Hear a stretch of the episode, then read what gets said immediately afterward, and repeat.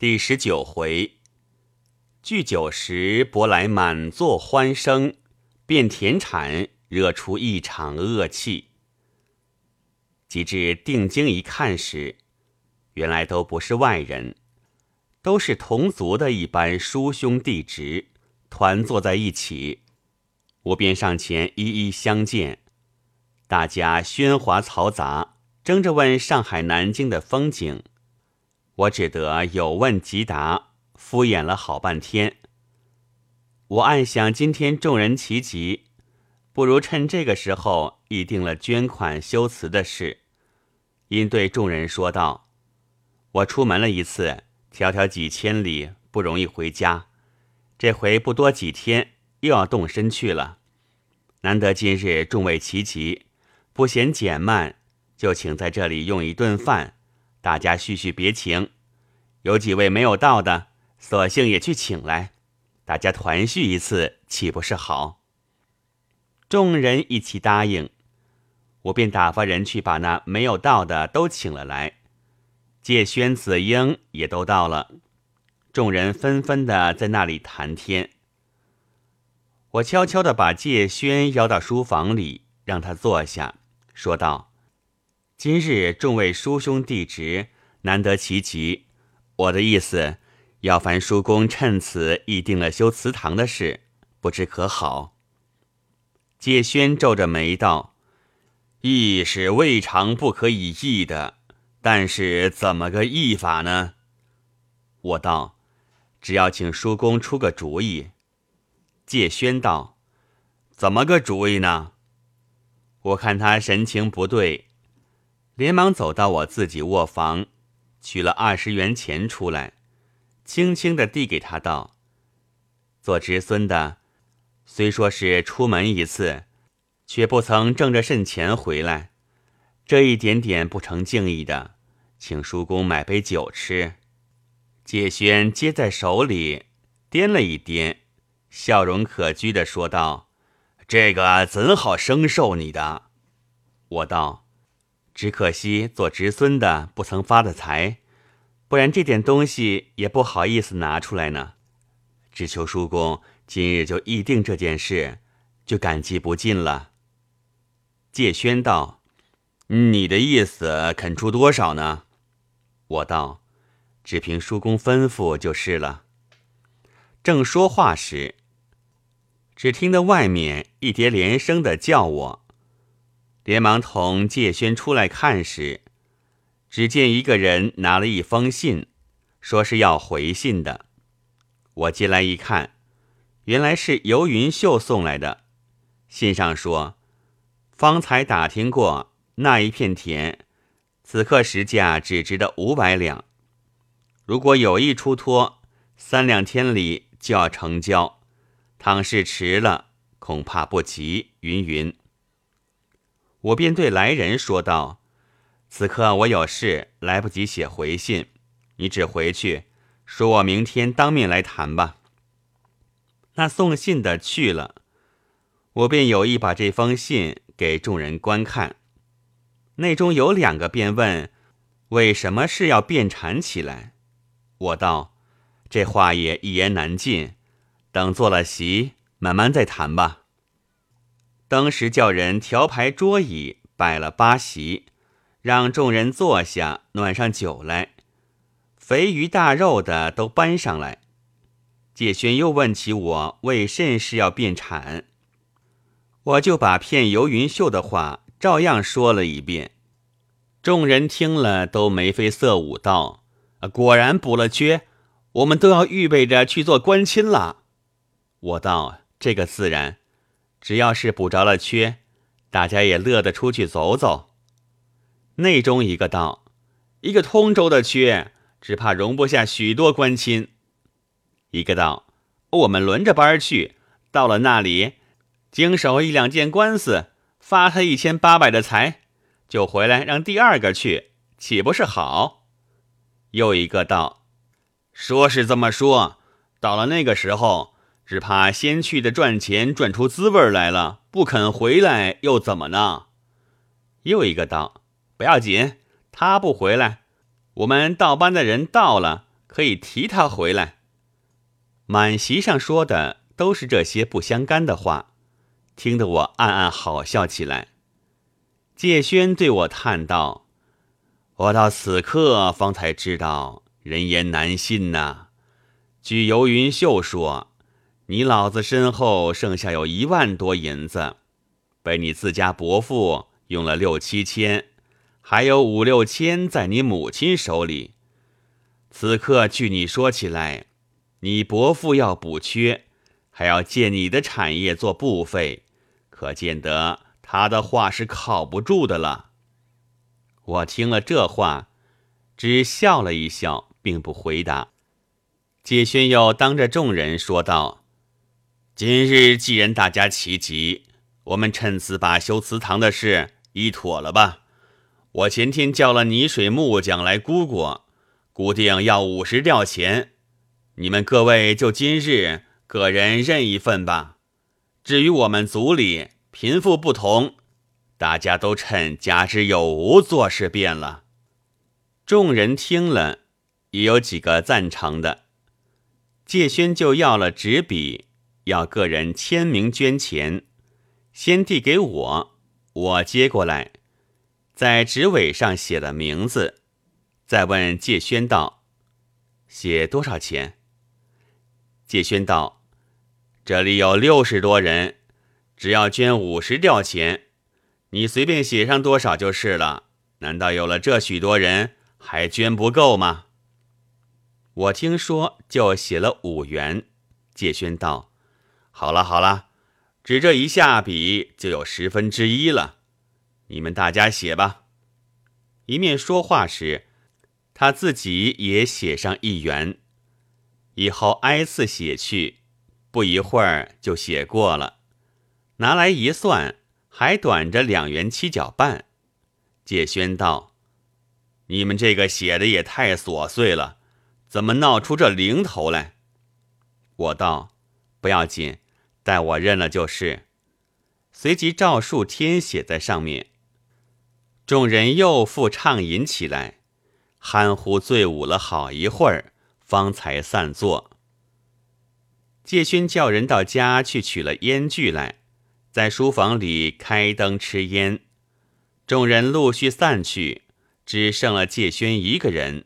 他便对我说道：“你知道众人今日的来意吗？”我道：“不知道。”介轩道：“他们一个个都是约会了，要想个法子的，先就同我商量过。”我也阻止他们不住，这会儿见你很客气的请他们吃饭，只怕不好意思了。加之又听见你说要变产，你伯父将近补缺，当时又改了想头，要想去做官亲，所以不曾开口。一般也有了我在上头镇压住，不然今日只怕要闹得个落花流水呢。正说话间。只见他所用的一个小厮拿了个纸条递给他，他看了，叫小厮道：“你把烟家伙收了回去。”我道：“何不多坐一会儿呢？”介轩道：“我有事，去见一个朋友。”说着，把那条子揣到怀里，起身去了。我送他出门，回到书房一看。只见那条子落在地下，顺手捡起来看看，原来正是游云秀的手笔，叫他今日务必去一次，有事相商。看罢，便把字条团了，到上房去与母亲说之。据云秀说，我们那片田只值得五百两的话。母亲道：“哪里有这个话？我们买的时候。”连中人费一切也花到一千以外，此刻怎么只得个半价？若说是年岁不好，我们这几年的租米也不曾缺少一点。要是这个样子，我就不出门去了。就是出门，也可以托个人监管，我断不拿来贱卖的。我道：“母亲只管放心，孩儿也不肯胡乱就把它卖掉了。”当夜我左思右想，忽然想起一个主意。到了次日一早起来，便去访吴伯衡，告知要卖田的话，又告知云秀说年岁不好，只值得五百两的话。伯恒道：“当日买来是多少钱呢？”我道：“买来时是差不多上千银子。”伯恒道：“何以差得到那许多呢？你还记得那土宝四志吗？”我道：“这可有点糊涂了。”伯恒道：“你去查了来，待我给你查一查。”我答应了，回来捡出器具抄了下来。午饭后又拿去交给伯恒，方才回家。忽然云秀又打发人来请我，我暗想这件事已经托了伯恒，且不要去会他，等伯恒的回信来了再商量吧。因对来人说道。我今日有点感冒，不便出去，明后天好了再来吧。那来人便去了。从这天起，我便不出门，只在家里同母亲、婶娘、姐姐商量些到南京去的话，又谈谈家常。过了三天，云秀已经又叫人来请过两次。这一天，我正想去访伯衡，恰好伯衡来了。寒暄已毕，伯衡便道：“府上的田，非但没有贬价，还在那里涨价呢。因为东西两治都是李家的地界，那李氏是个暴发家，他嫌府上的田把他的隔断了，打算要买了过去连成一片。这一项正打算要托人到府上商量。正说到这里。”忽然，介轩也走了进来，我连忙对伯恒递个眼色，他便不说了。介轩道：“我听见说你病了，特地来望望你。”我道：“多谢叔公，我没有什么大病，不过有点感冒，避两天风罢了。”当下三人闲谈了一会儿，伯恒道：“我还有点事，失陪了。”我便送他出去。在门外约定，我就去访他，然后入内。敷衍介轩走了，我就即刻去访伯恒，问这件事的底细。伯恒道：“这李氏是个暴发的人，他此刻想要买这田，其实大可以向他多要点价，他一定肯出的。况且府上的地我已经查过，水源又好。”出水的路又好，何至于贬价呢？还有一层，几只来信叫我尽力招呼你。你到底为了什么事要变产？也要老实告诉我。倘是可以免得的，就免了。要用钱，只管对我说，不然叫季之知道了，要怪我呢。我道，因为家母也要跟我出门去，放他在家里倒是个累。不如换了银子带走的便当。还有我那一所房屋，也打算要卖了呢。伯恒道：“这又何必要卖呢？只要交给我代理，每年的租米我拿来换了银子给你汇去，还不好吗？就是那房子也可以租给人家，收点租钱。左右我要给技师经管房产，就多了这点。”也不费什么事。我想伯衡这话也很有理，因对他说道：“这也很好，只是太费心了。且等我同家母商量定了，再来奉付吧。”说罢辞了出来，因想去探游云秀到底是什么意思，就走到云秀那里去。云秀一见了我，便道：“好了吗？”我等你好几天了，你那片田到底是卖不卖的？我道自然是卖的，不过价钱太不对了。云秀道：“随便什么东西都有个实价，实价是这样，哪里还能够多卖呢？”我道：“实价不对，我可以等到涨了价时再卖呢。云秀道：“你伯父不是等着要做布费用吗？”我道：“那只好再到别处张罗，只要有了缺，京城里放官债的多得很呢。”云秀低头想了一想，道：“其实卖给别人呢，连五百两也值不到。此刻是一个姓李的财主要买，他有的是钱，才肯出到这个价。我过去说说，许再添点儿，也省得你伯父再到别处张罗了。”我道：“我这片地四治都记得很清楚。”近来听说东西两治都变了李姓的产业了，不知可是这一家？云秀道：“正是。你怎么知道呢？”我道：“他要买我的，我非但照原价丝毫不减，并且非三倍原价我不肯卖呢。”云秀道：“这又是什么缘故？”我道：“他有的是钱。”既然要把田地连成一片，就是多出几个钱也不为过。我的田又未少收过半粒租米，怎么成人之急，稀图贱卖？这不是为富不仁吗？云秀听了，把脸涨得绯红，歇了一会儿，又道：“你不卖也罢，此刻不过是这么谈谈。钱在他家里，田在你家里。”谁也不能管谁的，但是此刻世界上有了银子就有面子，何况这位李公现在已经捐了道贤，在家乡里也算是一位大乡绅。他的儿子已经捐了京官，明年是乡试，他此刻已经到京里去买官节，一旦中了举人，那还了得？